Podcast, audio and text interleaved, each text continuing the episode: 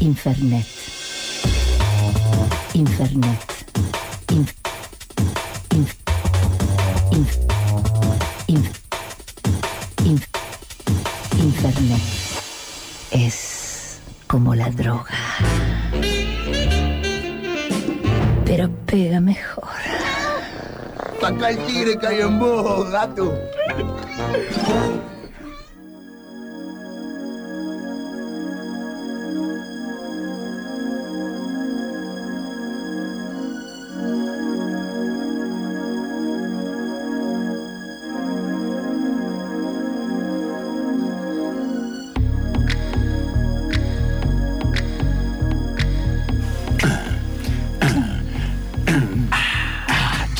Moda, moda, sensualidad, feminismo, mujeres, ropa, corte y confusión con Ondina.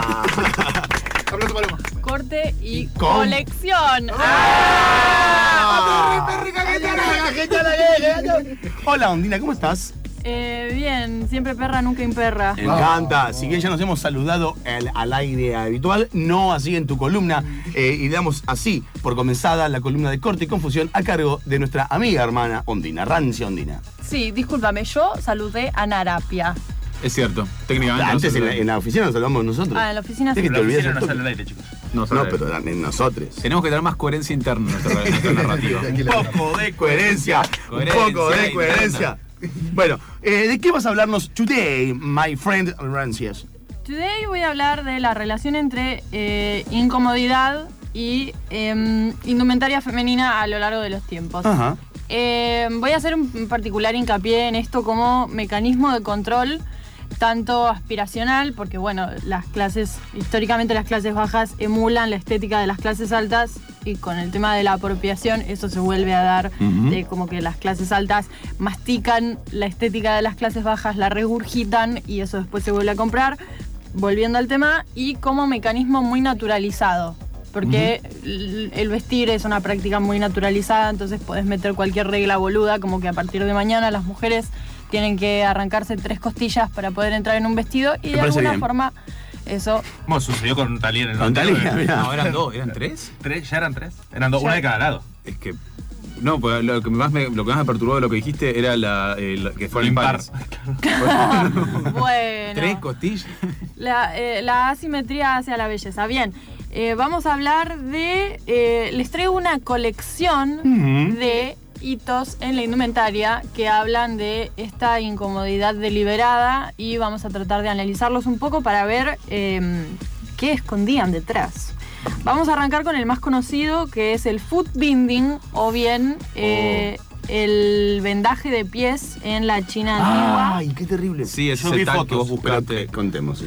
Esto arranca en China en el siglo X, eh, principalmente eh, era realizado en las cortesanas y las concubinas del emperador. En principio se hablaba como de un, e- de un estereotipo de belleza, de que lo bello es el pie chiquito, que habla como de una niñez perpetua, etc. Pero en realidad lo que terminaba pasando era que estas mujeres no podían poco más caminar, Claro. por ende no podían escaparse. Entonces solamente estaban en esos cuartitos en el, eh, en el palacio. Después esto va evolucionando y va bajando a las clases más eh, aristocráticas, eh, eventualmente llega a, los pueblos y eh, llega al punto en el que las familias terminan poniéndole esto a la hija más bella, digamos, para, para acentuar su belleza, pero en realidad era un mecanismo de control. Bueno, a todos los que no googlearon foot binding, ¿cómo sería? Eh, consistía básicamente en vendas que se le ponían en los piecitos a las nenas ni bien eh, nacían y después estas vendas iban formando el pie hacia adentro, lo que se llamaba un pie de loto que tenía de largo 3 pulgadas. Si tenía más de 3 pulgadas era considerado Un pie del orto. Pie un pie imbello. Siempre bello, nunca imbello. Nunca pie, siempre en pie. Nunca. Después. eh, Pero claro, 3 pulgadas son 7 Siete y medio, centímetros, como. 7 y medio. Es como, Sí, es como así. 5 toda tu vida, como calzar. Sí, Como tener un muñón. como- Eh, eh, Claro, esto, sí, esto- esto- esto impide el crecimiento del pie, entonces queda con un pie muy chiquito y apretado consigo Y medio. Sí, como un en realidad. Se en le realidad rompían el los pie- huesos, ¿no? El pie va creciendo hacia adentro de sí mismo, entonces Ay, tipo lo- la, la parte del empeine se dobla, los dedos se meten para adentro y se arma como una especie de taquito Una entre empanadita.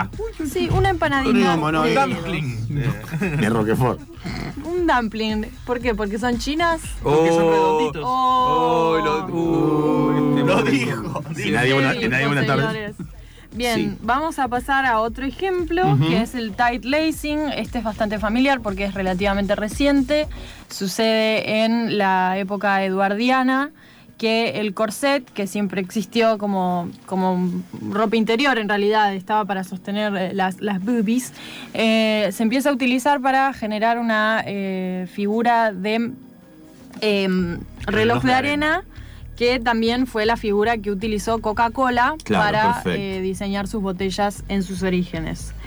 Eh, otros O sea, o sea que el- la canción, perdón. una botella de Coca-Cola. Wow, wow, wow. Ah, este sí. general siempre tiene una capa más de sentido. No, a saber que eso fue muy adrede. Coca-Cola usó la figura, la silueta esta para generar más ventas. Más ventas, perdón. Bueno, No, más ven- ventas. vendas por los pies. Los pies todos se enganchan con todo. Con todo. Con todo.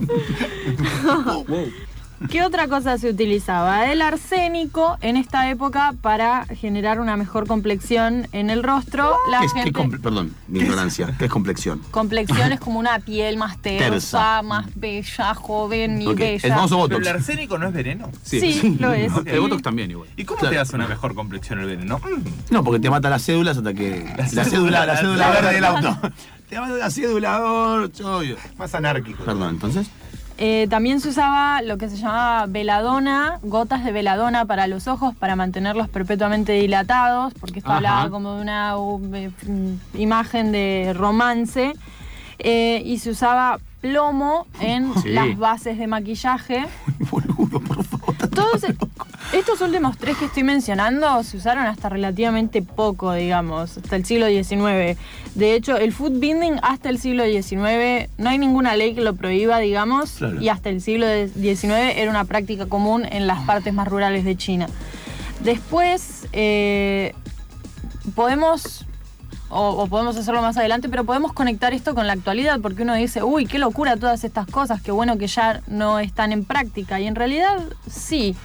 Y para eso vamos a conectar con eh, Naomi Wolf, que habla en su libro El mito de la belleza de, em, de cómo funcionan estos mecanismos de control en las mujeres como una cosa sumamente eh, naturalizada.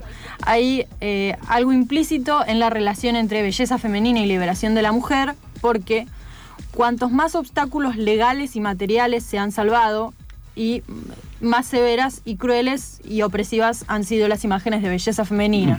Cada vez que, la, que, que como, como género conseguimos algún avance social, las normas de belleza recrudecen, porque en realidad la belleza no existe, es como... Claro, es, es, es, es- sí. Es un- extraño. es un Convención. mito. Claro, es una convección, claro. Convección. Eh, es una convección. Tío bárbaro, hoy, la verdad. Está Me muy gusta, bien. me gusta esta impro. Agrego, consonantes porque sí. Recuerdo el, eh, las chicas estas, las chicas de Divito, que aparecieron acá en los años 40 y 50, que Sí. eh, tenían una, digamos, la, la cintura de las chicas de Divito era eh, una cintura de avispa en un sentido más bien literal, como que realmente era como del- el tamaño del puño del dibujo, era, Claro. era del tamaño de la, de, la, de la cintura, y salían corsets que te prometían el tener el cuerpo de las chicas de Divito, que era como un- el modelo de belleza ahí, que va más allá de lo escuálido, es eh, como, digamos, la alegoría del reloj de arena llevada a la realidad, es, una- es un reloj de arena. Con Claro, la cual es algo sí. que uno pone en un estante porque si no se rompe. Sí, es que en realidad, o sea, en el 40, esto se puede, se puede plantear un paralelismo entre cada etapa de, por así decirlo, liberación o acercamiento de la mujer a la esfera pública, que en realidad eso era el inconveniente, con eh, un recrudecimiento de las normas de belleza. Cuando en el 40 las mujeres estaban ocupando un montón de espacios en las fábricas, porque de repente todos los hombres estaban eh, muriéndose en la guerra, eh, aparece en los 50 Christian Dior, o mayor, eh, planteando un ideal de, de belleza que, que de nuevo pone a la mujer en un lugar bastante antinatural. Eh, la cintura de avispa, los tacos increíblemente altos, eh, de nuevo las faldas con crinolina. Eso habla de, de una mujer que no puede habitar ningún espacio, Claro. porque no puede estar. Claro. Y de hecho, en este momento podemos hacer un paralelismo con Kim Kardashian, por ejemplo. Que así de regia y de divina que la vemos, sea como consumo literal o consumo irónico, eh, en realidad plantea ideales de belleza que no son reales para una mujer que está en una esfera pública. No puedes usar esos zapatos por más de tres horas, créeme, lo he intentado. Eh, y No, casi porque viene Kim Kardashian y te dice, zapatos. ¿Qué? Saben un huevo, dámelo. Y casi siempre esto también va acompañado por, eh, por tipo cambios en el cuerpo que son peligrosísimos, porque siempre esta cosa de opresión, de como que, bueno, la, la- la- mm, esfera superior social de las mujeres o la más pudiente puede acceder a nuevas oportunidades de estudiar, de trabajar, de participar en la esfera pública. Eh, hay todo, todo un grupo que no, y esas aspiraciones de belleza se vuelven reales de maneras mucho más peligrosas.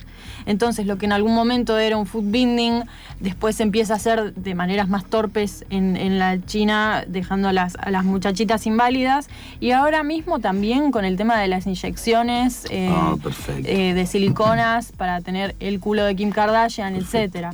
Eh, yo con todo esto no, no pretendo hablar de los ideales de belleza de nadie. eh, lo que empodera a algunas eh, quizás es la modestia, lo que empodera a otras quizás es ser perra nunca imperra. Pero está bueno plantearnos eh, a, a quién responde eso y a quién beneficia esta no movilidad de la mujer. Eh, voy a seguir con Naomi Wolf, que habla del mito de la belleza como un arma política para frenar los avances sociales post-revolución industrial. En realidad la idea de belleza como tal, como, como una cosa más estética, es algo bastante moderno. Tiene que ver mucho con lo que pasó después de la revolución industrial. Hasta ese momento la idea de belleza tenía mucho más que ver con cualidades intrínsecas a una mujer eh, virgen, a una mujer casi hipocondríaca, un cuidado de los hijos, como toda una mística femenina. Y de hecho eso tampoco eh, fue permanente. Antes de eso, la- el ideal de belleza femenino respondía a otras cosas, como más, eh, más de niña, más de, soportar dolores toda su vida. O sea, la construcción de belleza siempre va mutando para que la mujer no pueda conseguirla. Ese es el truco, digamos. Eh, también se habla de que eh, en el mito de la belleza es falso que exista una, eh, un concepto universal y objetivo. Tiene mucho más que ver con las mujeres tratando de personificarlo y los hombres tratando de poseerlo. Y esto es muy importante. En la realidad se asimila muchísimo más- a un sistema monetario en el que se puede plantear como la supervivencia de la más bella, digamos. Eh, y estos parámetros casi siempre responden a cánones muy occidentales, porque no nos olvidemos que el sistema patriarcal es ante todo racista. Eh, entonces, en una de esas, de hecho pasó en los 90, como que el ideal de belleza era estar bronceado pero no ser negro. Era Claro. Como que, como que siempre, siempre tiene que ver con cosas imposibles de conseguir. Y en el mito de la belleza plantea una estructura vertical de competencia.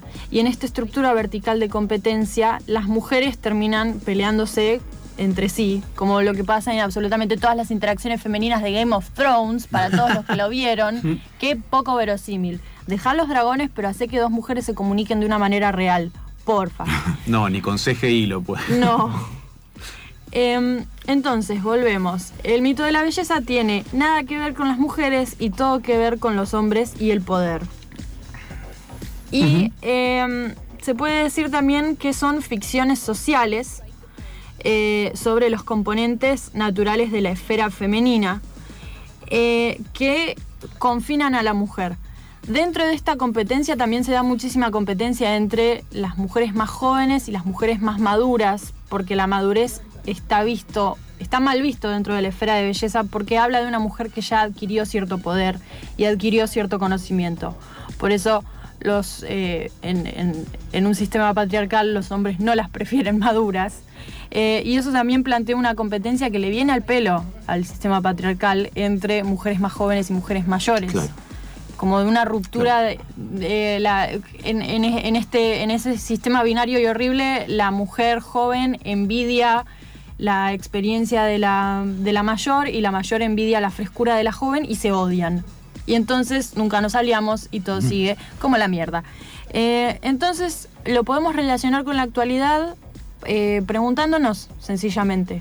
No, no tiene ne- nada de malo disfrutar de, de- O sea, a ver, yo estudié indumentaria porque me, me- me encanta explorar todas las esferas de esto. Pero está buenísimo preguntarnos en qué punto estamos naturalizando y en qué punto estamos diciendo, ah, esto lo tomo, esto no. Eh, y mantenernos alertas, porque después de todo, tipo, eh, el patriarcado eh, no se va a caer, lo vamos a tirar, pero todavía está. Claro. Sigue ahí. Y recontra arraigado. Bien. Eh, Estamos con Ondina y su columna de corte y confusión. Em, ¿Qué más Tips para usar arsénico en tu casa. Sí, Tip- tips para y plomo. ¿Cómo vindear tus propios pies? ¿Cómo poner, cómo plomo en tu rush? Hay comentarios de uno que me pareció bastante interesante con respecto al arsénico en el rostro, está por acá. Irónicamente, eso del maquillaje les dañaba tanto la piel que tenían que ocultarlo con más maquillaje. Muy premio. bien. de hecho, en Japón, Dempsey. en Japón se morían, se Murió. morían, se morían, Mucho tiempo con Emiliano. se morían muchos niñitos por besar a sus mamás. Porque ¿Por el en realidad por el quizás, plomo? quizás el plomo de en la cara, como estaba la, la capa de piel, no era tan dañino, pero cuando le das un beso ya eh, lo estás ingiriendo y te morís. Eh, y de hecho, eh, uno de los tintes... No hay que besarse entonces. No. Esa conclusión no hay que besarse. Y de hecho uno de los tintes más populares durante la época eduardiana era eh, un, un destilado increíblemente venenoso que, que creo que también estaba hecho con arsénico, que era un verde muy brillante, un verde esmeralda, casi verde aborto, eh, que era tan popular en esa época. Pero era increíblemente letal y la gente se moría y decían tipo, bueno, no sé, qué Se moría será, por usarlo. eh, bueno, es, es una gripe, qué sé yo. Entonces, Escarla- fiebre escarlata. ¿no? eh, otro, otro ejemplo de esto es cuando se empezó a popularizar el uso de los rayos X, eh, crearon unas máquinas eh, sobre depil- de depilación láser que era literalmente exponerte a radiación. O sea, y una sí, de se las... te cae el pelo Y eventualmente. sí, Claro. Sí, sí. se te Mucho. cae el pelo, las tiroides. Los ¿Vieron ojos, la película Brasil? Sí. Que tienen estos tratamientos que eran con la pistolita de agua de ácido y les, les iban marcando la cara con eso y salían así todas las chetas, de, todas cortadas y quemadas por estas. eh, Igual medio que yo tengo, yo eh, tengo un centro de estética al lado que hacen esa de- depilación definitiva y hacen un montón de tratamientos así eh, y la gente sale a tomar aire muchas veces porque también hacen tratamientos con el pelo y qué sé yo y salen en un estado muy parecido al de esta película de Terry Gilliam, están como bastante como sostenidas con pinzas, por lo menos hasta termina el tratamiento, digo, salen a fumar un pucho pero con mucha delicadeza. Eh, no sé, no, no, no parecen estar pasándola tan bien. eso es nada que- más eso. Es que también un No poco... es el objetivo, me parece. O sea, una de las facetas del, del mito de la belleza es que es, es un mito, o sea, es, un, es la olla de oro al final del arco iris. En ningún momento se llega a conseguir por completo. Claro, pero se le, se le identifica como con cierta plenitud, como si, bueno, si uno accede a esa belleza, va a estar feliz. O sea, la- las mujeres de, la- de los carteles, en donde tenés una mujer que a- evidentemente tenés que eh, distinguir como mujer bella, está también feliz. O, digamos, plena o demás, como que eh, eh, están las dos cosas combinadas, me parece, en lo que se. Por lo menos en este centro de estética. Veo, la- veo la- las señoritas están en, en los carteles, están como muy felices en la oficina, y las que están afuera están como agarradas, como si en cualquier momento se le va a soltar un piolín y se van a, se van a derrumbar sobre el, sobre el pavimento. Sí, pero eso también habla de una exigencia perpetua a responder a algo que como no es real, no... Es como que se, se la juzga tanto a la mujer que se deja las canas, que le chupa un huevo la celulitis, etcétera, etcétera, como a la mujer que eh, en, en la presión social por responder estos, a estos cánones de belleza eh, se convierte en una mostra, qué sé yo. Eh, Silvia Su, ponele. Es como que todas todas sufren el juicio de igual manera. Esto no nos beneficia a, A ninguna. Totalmente. Perdón, era, quiero acotar que fue terrible el otro día, vi eh, que fue Lía Salgado, a lo de Mirta Legrand, Lía Salgado está como, nada, se operó y está bastante estropeada, y Mirta primero le decía que eh, le recordaba que en una época la confundían con Julia Roberts, iba a hablar de eso, como que le- se lo comenta dos o tres veces, y después le tiene un comentario sobre los labios, qué inflados que están, como te...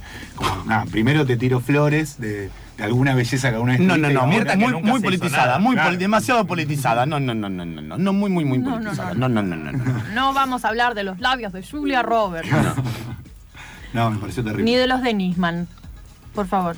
Eh, Ah, sí, Ondina y su columna corte y confusión em, y, y Nisman. Y Nisman. Por la duda. Em, Bueno, eh, nos vemos la semana que viene Ok. para hablar de... ¿De qué? ¿De qué vamos a hablar? Vamos a hablar en particular de apropiación cultural. ¿Qué Vamos. significa qué es y por qué nos afecta? ¿Escuchaste, Pierre? Deja de decir que hablas francés. Claro, Nadie te cree. Sos sos vergüenza. Argentina. la Naciste acá, naciste acá en, en, en Lugano. Sí. En, en, en, en. Boulogne-sur-Mer. En Longchamps. En, Jean Jaurès. Naciste en Jean Jaurès. Eh, gracias, Ondina. ¿Este aplauso, Paloma? Qué genio. No puedo aplaudir porque estoy sosteniendo la cámara. Es para ti. Mm, hay un animal adentro tuyo que quiere salir. Déjalo. Déjalo. Infernet.